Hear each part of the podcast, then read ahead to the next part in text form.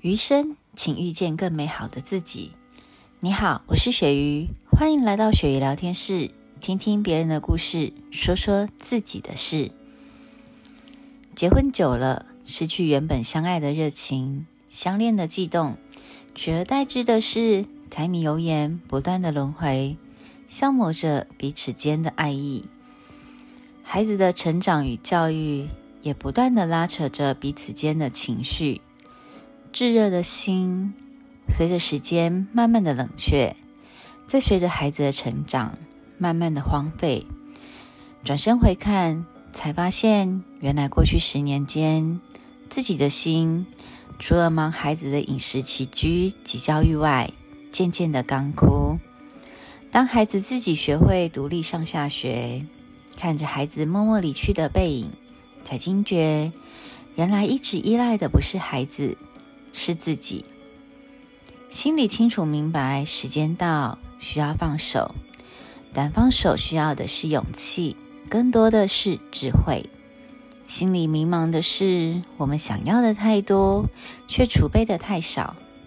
很多时候，困住一个人，往往不是能力的局限，而是思维的模式。唯有懂得改变，才不会困于心。才不会乱于情，于是开始重新，也开始重新改变，渐渐的学会一点点的、慢慢的放下，也开始检视自己的生活。曾经因为焦虑而储备的大量家庭用品，曾经因为舍不得而丢弃的杂物，堆置在一旁，满布灰尘。就像是尘封已久的心，像是塞满家务般的压抑。过去总是先以家人的优需求为优先，孩子的感受为主的思考模式，在家庭里优先考虑的是孩子与家人，牺牲的是身为妈妈的情感需求。于是开始把注意力放在自己身上，不再成为家庭里忙着团团转的陀螺。每天给自己一个小时，跟着 YouTube 运动健身，或是看看不同的影片，无论是财经、医学、运动、瘦身、轻松小品等等，也跟先生、孩子分享不同的影片喜悦。渐渐的，这一个关于妈妈消失的一个小时，对我而言变得越来越重要，是一种自我充电的概念。也算是一种自我救赎的方式，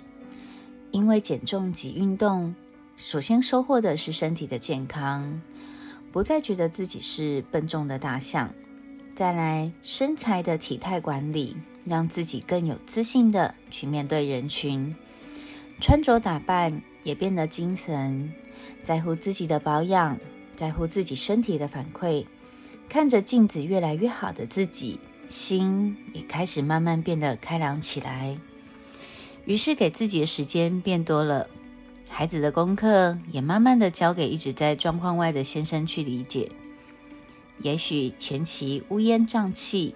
但请克制自己想要动手的冲动，明白内心天人交战的痛苦，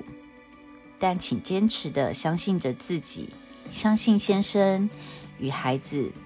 正走在正确的道路上，并且承担着日后属于孩子自己的责任。家是互相承担着各自应尽的责任与义务所组成的，并非由其中一个人盖瓜，并且默默的承受着。是时候开始来的改变了，亲爱的女人。或许过去的你曾经迷惘过，曾经暗自伤心过。或许也曾经自我怀疑过，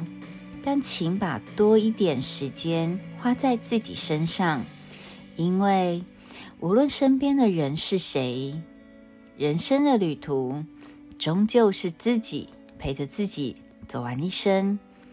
愿你我的余生都能遇见更美好的自己。